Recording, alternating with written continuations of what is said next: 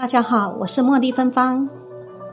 有位女居士自幼通灵，所梦应验，后来逐渐能白日看见各种维次的生灵，包括天神、修罗界和冥界幽灵等。因为她的特殊禀赋，那些修罗界和冥界的生命经常找到她帮忙超度，人也会找到她，通过她度化祖先。同时，色界和无色界的生命也会指点他，通过他转告人很多宇宙中最新的信息。在他的讲述中，包含着不少肉眼之人看不到的事情和道理，听着很是丰富见闻，有助于初学佛法者深化理解佛法义理。一人的亡灵，他看到很多的亡灵，自从很多庙爬了以后。亡灵待在树上、山上，但他们怕光，害怕回避汽车的光。他们出来行动，也要经过上级的批准，要请假，在一定的时间内完成事情回去。有的人的祖先没有投胎转世，有各种各样的原因。这些祖先们，他们还在保护着后代。其中一个例子是，一家人的祖先。见后代被别人借钱不还，便让借钱的老板出车祸，死了两个员工，致使老板花很多钱了灾。这些亡灵世界也有货币，人烧的纸币确实能为他们增加货币来源。这些冥界的生命说，人们烧纸钱不如上香，上香不如超度。念地藏菩萨本愿经是最好的超度经典，只要一听到这些经典，他们会开心的不得了，非常受用。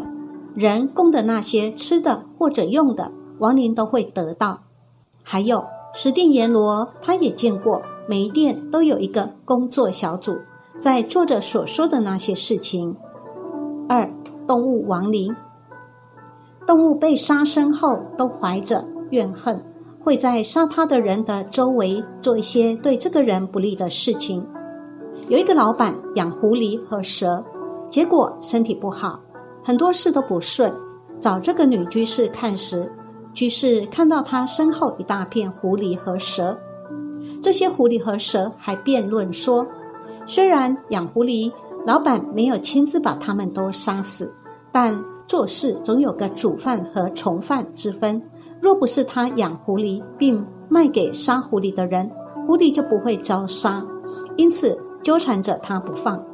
还有放生的生命也都知道感激，他们与居士进行心灵沟通时表示，他们也希望获得人生，因为只有获得人生，才能有机会出离六道轮回。还有很大岁数的狐狸，也要找到他帮忙。通过他念皈依书上的语言，能得到皈依。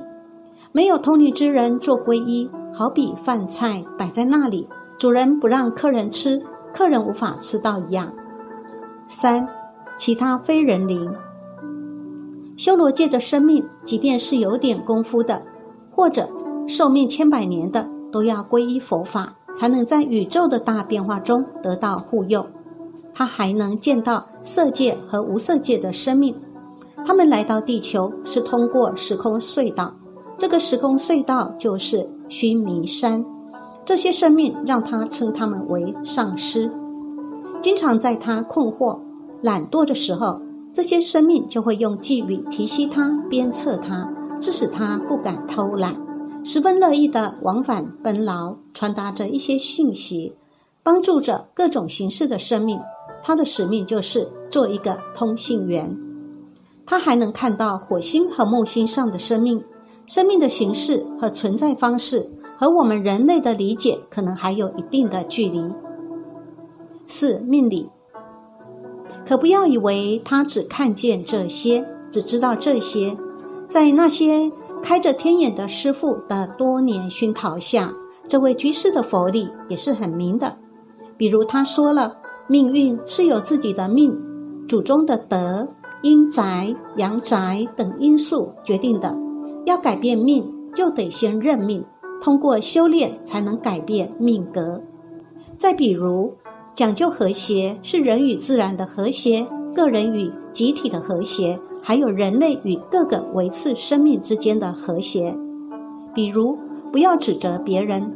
当你把一个手指指责别人时，另外四个手指是指向你自己。比如，用肉眼看问题就是凡夫了，又回到原来的状态。修行要对变，要像丑小鸭变天鹅那样发生对变。再比如，人身体是人，但心要像菩萨的心合并，人就发生对变了。道心和妄心此消彼长，道心强了，凡心就弱；妄心上来了，道心就被压住了。还有修行，你就要给自己定位等等。这些说法很合乎佛法。虽然原来是一个没文化的女性，但在谈论这些之时，也像一个研究生一样侃侃而谈，让你感觉到确实是受灵界生命熏陶。增长了不少灵气。五，未来劫难。至于宇宙有没有劫难，他也传达了一些信息。只要是人，就要转念，要相信佛法，相信因果，要有良心，不泯没本性，也就会得到佛菩萨的加持。作为一个真正修持的人来说，这些都是他的正课，自然不在话下。但作为广大的芸芸众生，每个人怎么想就不好说了。所以，帮助别人形成正确的认识，也是慈悲心的表现。帮助大家相信因果，认识本性，回归本性，在帮助别人的过程中成就自己，在成就自己的过程中帮助他人，这也是这位居士说的。怎么评估他说的话的可靠性呢？我认为是没有问题的。看他说话的神态，掂量所讲的道理，甄别所传达的信息，感觉他说的是真实所见。一个人表面的话可以照做，但神态无法照做。好比国家主席讲话，自然就是主席；让一个不是主席的人讲，他做不来，他的心不处于那种状态。六，诸神诸鬼。人世间有很多管理山河土地的神奇，他们和四大天王是一个系列的。耶稣也是天神，每个村都有土地公，在人过世时，亡灵会先到土地公那里报道。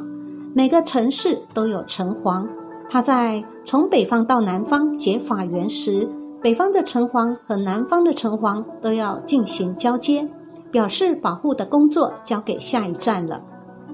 不同朝代的开国皇帝在天上都有位置的，下来时有一些有能量的人帮助他，有的负责治国安邦，有的负责辅佐朝政，有的负责以道乱政，有的负责普度众生。武将虽然是应运杀伐，但也承担因果，很少有大帅将军有好下场的，例如韩信、岳飞、徐达等。黄河也有河神，牡丹花如果时间长了，也会成为花神。好多好多的生命都享受佛法的法益。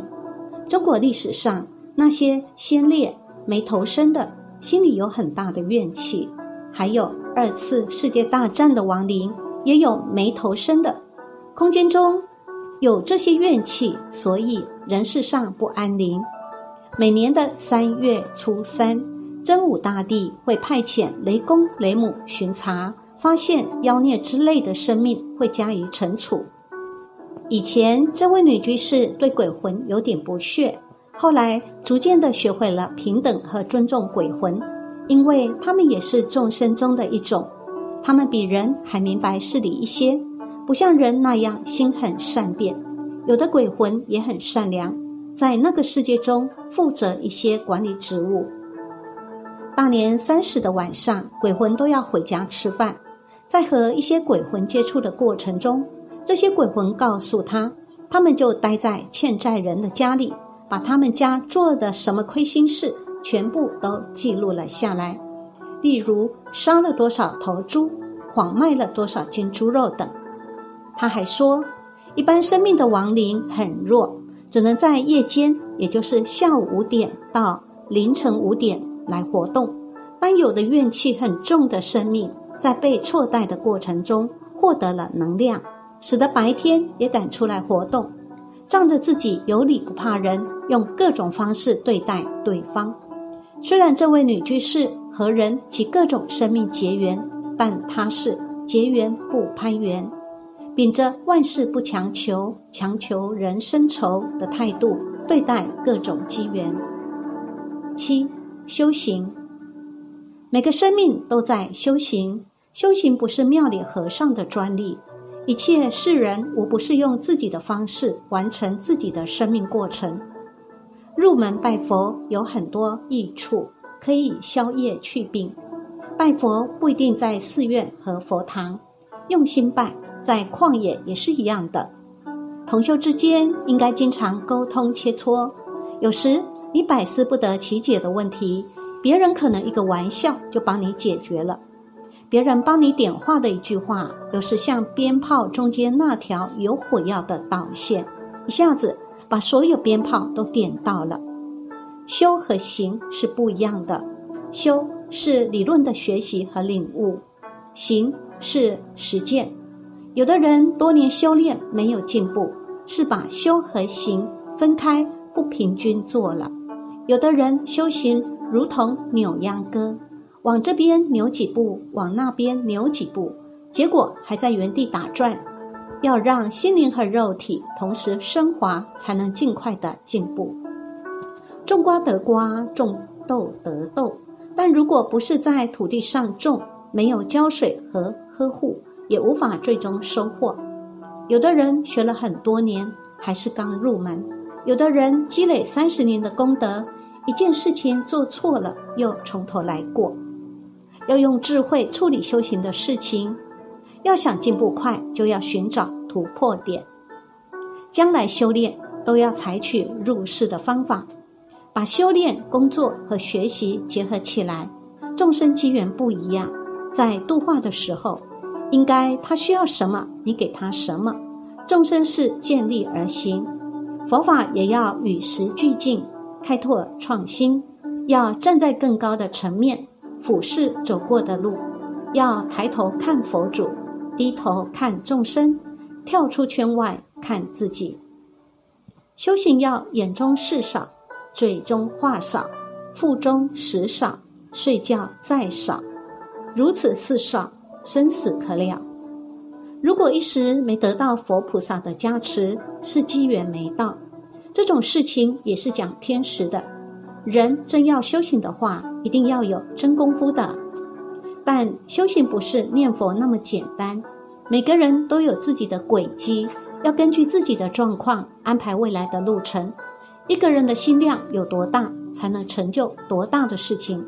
万物都有灵，看你怎么验证和借鉴。人是有办法扩大自己的灵气的。你在哪个地方有感悟，就在那个地方实践体验，就会在那个地方有突破。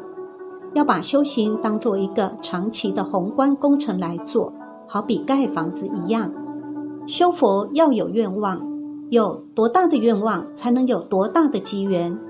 愿小的话，来个山神土地引渡你就够了。但是大的愿。就有大的魔，要经过更大的考试。佛经里的一个道理，有时需要几年走完，但如果你一下子明白了，这个过程就走完了。时空是相对的，不要把时空定在一个点上。修行不要为自己修，要引渡众生，为三界众生做铺垫，放大自己的生命，让生命的光芒得到放逸。使众生都得到佛法光明的温暖，在这个过程中，佛菩萨会加持你，也就能得到提升。看你的心往不往这儿用了。要修中讲法，讲法中得法，讲我们心灵的法。人的法运能到什么程度，要修行人自己看着办。每个修行人都是在面对考试，用自己的行为表现展示。自己的成绩。